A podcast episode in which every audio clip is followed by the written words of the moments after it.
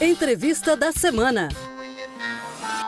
O Código de Defesa do Consumidor completou 30 anos de existência na última sexta-feira, dia 11 de setembro. Esta lei é considerada uma das mais avançadas no mundo, servindo como um instrumento de proteção ao cidadão brasileiro. Ao longo dessas três décadas, muitas mudanças ocorreram em prol dos direitos do consumidor. E no momento atual de pandemia por causa da Covid-19, o código se faz cada vez mais necessário, visto que muitas famílias não possuem renda financeira, pois perderam seus empregos ou estão com dívidas acumuladas. E para falar sobre este tema tão relevante à sociedade, a Rádio MPSC conversa hoje com o promotor de justiça, Eduardo Paladino, ele que é coordenador do CCO, Centro de Apoio Operacional do Consumidor, do Ministério Público de Santa Catarina.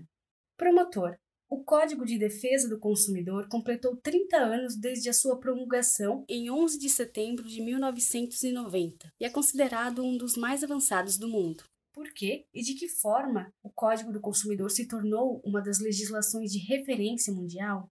Reconhecido por pesquisadores de várias partes do mundo e inspiração para a criação de legislações específicas em diversos países da América Latina, o nosso Código de Defesa do Consumidor sofreu influência das leis gerais de proteção do consumidor da Espanha, de Portugal e do México, dentre outras, bem como em matérias específicas buscou inspiração no direito comunitário europeu, quando disciplina, por exemplo, a publicidade e a responsabilidade civil pelos acidentes de consumo, nas legislações, mais especificamente de Portugal e da Alemanha, ao tratar do controle das cláusulas gerais de contratação e também do direito norte-americano. Portanto, o nosso CDC é por todos considerado um diploma legal avançado e moderno, que teve a influência de legislações mais evoluídas quanto à matéria, orientando-se pela necessidade de estabelecer o equilíbrio na relação de consumo, com foco no respeito à dignidade, saúde e segurança do cidadão, na proteção dos seus interesses econômicos e na melhoria da sua qualidade de vida desses anos, muitas mudanças e conquistas aconteceram para a defesa dos interesses dos cidadãos. Quais foram os principais benefícios que esse código trouxe para o cidadão brasileiro? E, em termos gerais, quais são os principais direitos do consumidor e os principais deveres?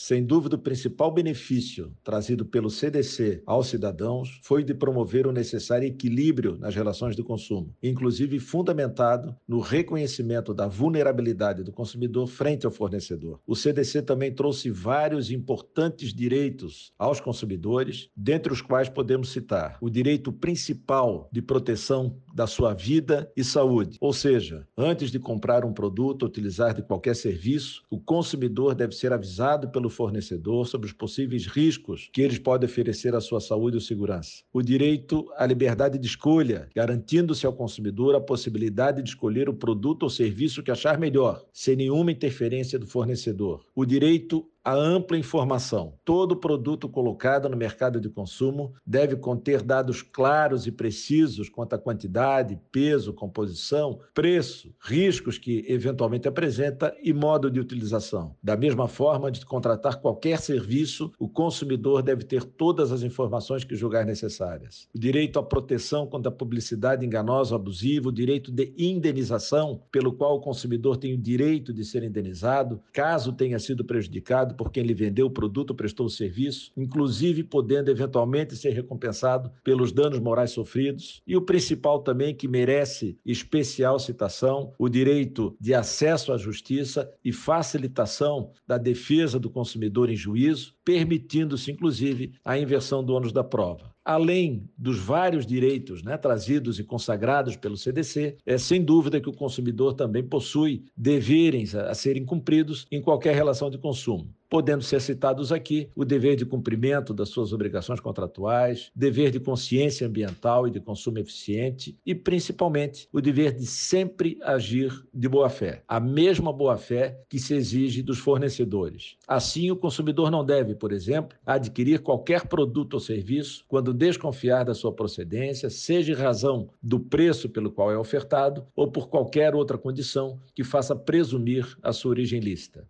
Promotor, das alternativas de garantia de direitos foi a criação dos instrumentos ou órgãos de defesa do consumidor. Quais seriam esses órgãos? Como é a atuação de cada um? De que forma o cidadão brasileiro pode entrar em contato? No Brasil, o consumidor conta com diversos órgãos, públicos e privados, dedicados à proteção dos seus direitos e interesses. Dentre eles, podemos mencionar os PROCONs, tanto municipais quanto estaduais, que é o órgão de mediação por excelência entre consumidor e o fornecedor. As delegacias especializadas de defesa do consumidor, que tratam dos crimes praticados contra o consumidor, como fraudes bancárias, abertura de empresas fantasmas e comercialização de produtos com prazo de validade vencido. O Ministério Público que é o órgão constitucionalmente incumbido da proteção concreta do consumidor em assuntos de âmbito coletivo e difuso, a Defensoria Pública, que também tem a missão de atuar na defesa do consumidor, mas em ações individuais majoritariamente, e as associações de defesa do consumidor, que são entidades de caráter privado, mas que também se dedicam à causa da proteção do consumidor. O acesso aos órgãos de proteção atualmente é bastante amplo e facilitado, podendo o consumidor sempre formalizar as suas reclamações presencialmente, por telefone ou mesmo por meio eletrônico. Lembrando que o Ministério Público está presente em todos os municípios brasileiros e tem grande tradição de atuação exitosa na defesa do consumidor. Promotor. Pandemia de Covid-19, milhões de brasileiros ficaram sem emprego e tiveram suas dívidas acumuladas, chegando ao ponto do superendividamento. Como o Código de Defesa do Consumidor pode atuar nesses casos? Há alguma atualização da lei nesse sentido? Mesmo sendo considerado uma lei completa e bastante moderna, o Código de Defesa do Consumidor precisa sofrer constante atualização para se adequar à complexidade das relações de consumo, decorrente principalmente da inovação da tecnologia e do acesso facilitado à informação. Nesse sentido, com a atual pandemia de Covid-19, em seis meses, cerca de 9 milhões de brasileiros ficaram sem emprego e o número de consumidores superendividados saltou para 42 milhões. É fundamental, portanto, o contínuo aperfeiçoamento desse eficiente instrumento na defesa dos interesses da cidadania, com a urgente aprovação, por exemplo, de propostas para atualização do CDC que promovam principalmente a proteção financeira do consumidor, como aquela defendida pelo projeto de lei número 3515 de 2015 em tramitação, também chamado de PL do superendividamento, que dentre os principais pontos institui mecanismos de prevenção e tratamento extrajudicial e judicial do superendividamento, bem como núcleos de conciliação e mediação, acrescenta como direitos básicos do consumidor a garantia do crédito responsável e a preservação do chamado mínimo existencial, considera a cláusula abusiva aquelas que limitem o acesso ao judiciário, imponham a renúncia a bem de família e entendam, compreendam o silêncio do consumidor como consentimento, adiciona ao Código de Defesa do Consumidor dois novos capítulos sobre prevenção e tratamento do superendividamento e renegociação de dívidas, também proíbe a publicidade na qual conste crédito sem juros, gratuito, sem acréscimo ou com taxa zero, a exceção é, é no caso de cartão de crédito, onde só incidem juros caso o consumidor não pague a fatura total, e também proíbe o assédio ao consumidor para que ele tome crédito, seja por telefone, e-mail ou qualquer outra forma, principalmente dos consumidores idosos, analfabetos, doentes ou em estado de vulnerabilidade agravada. De que forma o Código do Consumidor sugere a resolução de conflitos entre consumidor e fornecedor? Quais os benefícios que essas resoluções trazem na relação consumidor e fornecedor? Sem prejuízo de acionamento do Poder Judiciário sempre que necessário. É certo que a não judicialização dos conflitos, com a busca pelas chamadas formas alternativas de resolução, traz grandes benefícios a todas as partes envolvidas no litígio. No caso de uma relação de consumo, consumidor e fornecedor, principalmente pela possibilidade de rápida solução das demandas e redução dos custos sempre relacionados à propositura de qualquer ação judicial. Nesse sentido, sempre que não conseguir resolver o problema diretamente com o fornecedor, sugere-se ao consumidor que leve a sua reclamação aos órgãos oficiais de proteção e defesa, principalmente os PROCONs municipais e estaduais, que se encarregarão de intermediar o contato com o fornecedor e buscar a solução melhor para o caso. Foi nesse espírito também que a Secretaria Nacional do Consumidor lançou a, plataforma consumidor.gov.br, que se apresenta como serviço público para a solução alternativa de conflitos de consumo via internet. Por meio dessa plataforma, o consumidor pode registrar sua reclamação e se comunicar diretamente com as empresas participantes, que se comprometem a responder em até 10 dias. Apresentada como uma forma de mediação online, a plataforma foi divulgada em todo o país, em convênio com os tribunais estaduais e federais, e apresenta alto índice de resolução das reclamações registradas. Como o Ministério Público de Santa Catarina atua na área de defesa dos direitos do consumidor, qual a importância disso para a sociedade?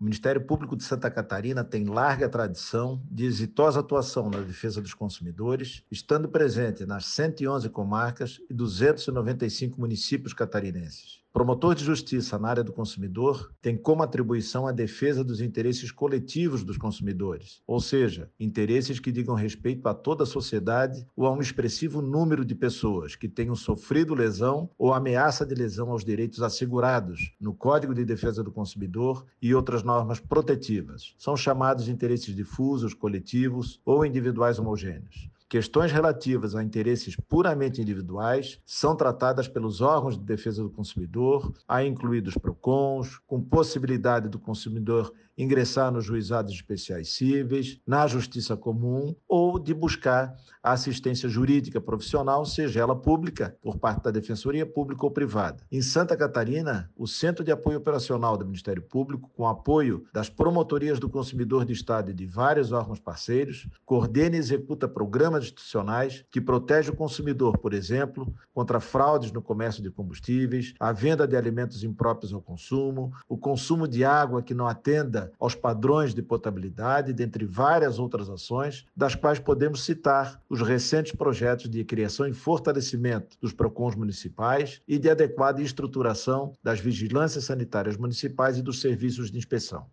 Existe alguma plataforma online sobre o Código de Defesa do Consumidor para que o cidadão brasileiro possa entrar em contato? A plataforma digital consumidor.gov.br é um serviço público para a solução alternativa de conflitos de consumo por meio da internet, que permite a interlocução direta entre consumidores e empresas, fornece ao Estado informações essenciais à elaboração e implementação de políticas públicas de defesa dos consumidores e incentiva a competitividade no mercado pela melhoria da qualidade do atendimento ao consumidor. Vale mencionar que estão cadastradas nessa plataforma e assumiram, portanto, o compromisso de receber e tentar solucionar as reclamações contra si registradas às operadoras de telefonia, internet e TV a cabo que atuam no país, às instituições financeiras, empresas aéreas, companhias de abastecimento de energia elétrica e água, dentre inúmeras outras empresas, com atuação nas mais diversas áreas, sendo que o índice de resolução das demandas lá registradas apresenta-se bastante elevado. Além disso, é bom lembrar que o Ministério Público e os órgãos de defesa do consumidor, PROCONs estaduais e municipais, também possuem endereços eletrônicos que permitem facilitados acesso e registro de reclamações. Promotor, para finalizar, quais são os direitos coletivos, como o Ministério Público fiscaliza e desenvolve programas de proteção a esses direitos e qual a importância desses direitos para a população?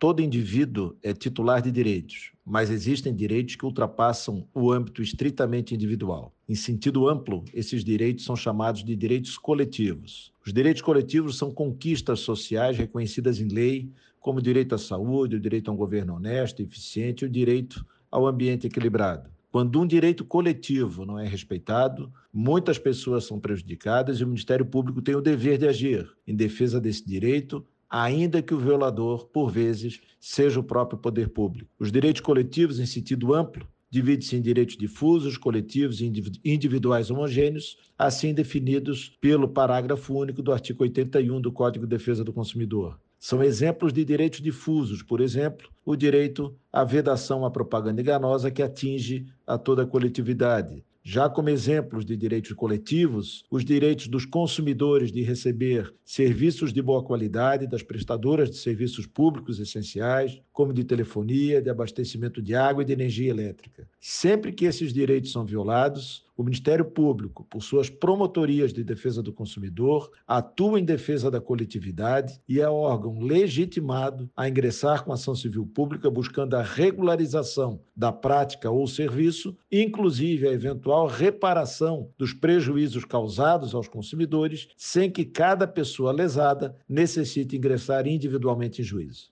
Promotor, muito obrigada pela participação aqui na Rádio MPSC. Eu conversei com o promotor de justiça Eduardo Paladino, coordenador do Centro de Apoio Operacional do Consumidor do Ministério Público de Santa Catarina. Você ouviu Entrevista da Semana.